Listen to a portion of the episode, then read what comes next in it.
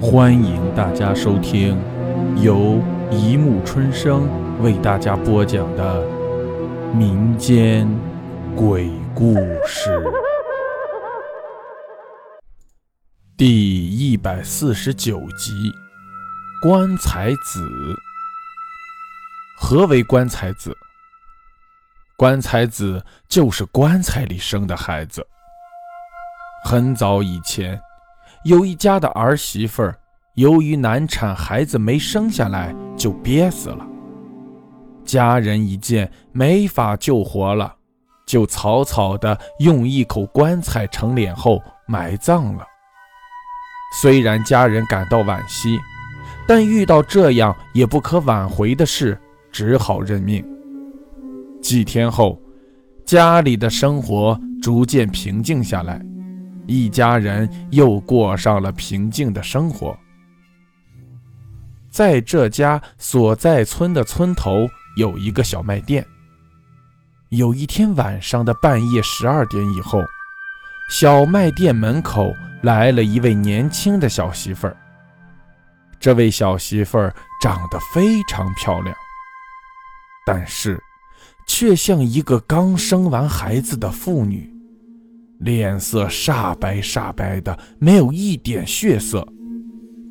他到了小卖店门外，急急的把门敲开，进了店，别的什么也不买，只买糕点。这时候，小卖店的糕点只有牛舌饼了。他连价钱也没问，买下了几块，放下钱就匆匆离去了。老板娘找他钱时，已经只见他的背影了。老板娘感到奇怪，心想：这小媳妇儿怎么这样着急，连零钱都不要就走了？没办法，就顺手把钱放到钱盒里睡觉去了。第二天早晨，老板娘结账时，一点盒里的钱。发现盒里有一张烧纸钱，他没在意的把烧纸扔了出来。结果结完账后才发现，昨天的钱正好缺少那份牛舌饼钱。因为是个小数目，所以他没在意，还以为自己算错账了呢。可是到了第二天晚上，和昨晚一样的时间。那位小媳妇儿又来买糕点。这次，因为店里新来了蛋糕，所以小媳妇儿就买了两块蛋糕。这次，她还是没等到找零钱，就又急匆匆地走了。这次，老板娘把钱没放在钱盒里，而是顺手把钱拿到卧室，放到了枕边就睡觉了。可是，当他早晨醒来后，发现枕边的钱又是一张烧纸，这下他发懵了，心想：“哎，昨晚明明收的是钱，今天怎么变烧纸了？”他百思不得其解，懊丧地把烧纸撕了。结果，这天夜里还是那个时间，小媳妇儿又来买糕点。这下老板娘收钱时就注上意了。她接过钱，仔细的看了又看，却没有发现任何毛病。但这次，小媳妇儿还是和上两次一样，没等到找她零钱，就又急匆匆的离开了。老板娘把钱又特意的拿到了卧室，然后又叫她丈夫在灯光下好好的看了看。她丈夫也没看出什么异常来，放心的睡觉了。可是到了第二天早晨，他们两口子发现，昨晚收的小媳妇买糕点的钱又变成了烧纸。这下他们可真毛了。丈夫问她：“那位小媳妇长什么样？”老板娘把小媳妇的容貌详细的做了介绍。丈夫听完后，吓得一屁股坐在炕上。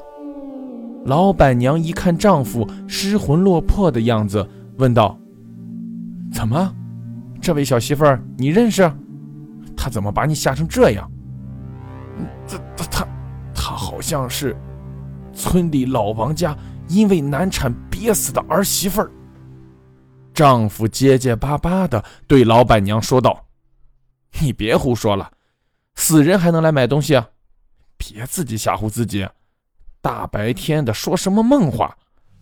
老板娘生气地埋怨着丈夫：“我我我没胡说，你你描述的这个小媳妇儿就是老王家那位因难产憋死的儿媳妇儿。发丧那天我还去帮忙着来着。”这回老板娘听了丈夫的话，半信半疑起来。但是，她还是不能彻底相信丈夫说的话。她默默打定了主意。晚上，那位小媳妇儿又在那个时间来买糕点了。这次，老板娘把准备好的一个细红绳球，趁着小媳妇儿不注意，用来系糕点包了。而且老板娘还没把细红绳揪断。小媳妇儿走时，他拖着红绳拉出去好长好长。等小媳妇儿走后，老板娘才回卧室睡觉，并把这事告诉了自己的丈夫。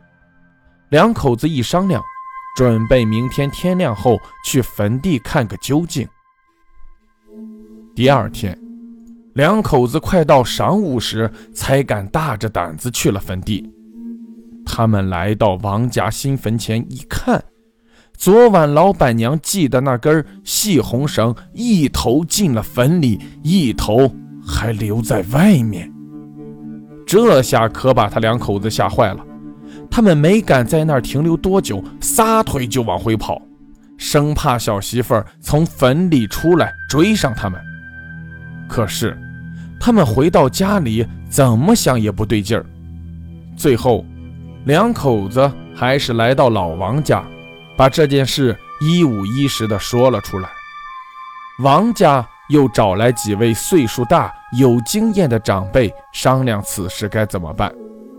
长辈们决定把那坟挖开，看个究竟。众人拿着工具来到坟地一看。正如老板娘夫妻俩所说的，那根细红绳深深地埋进了新坟里。人们顺着细红绳把坟扒开，细红绳又进了棺材里。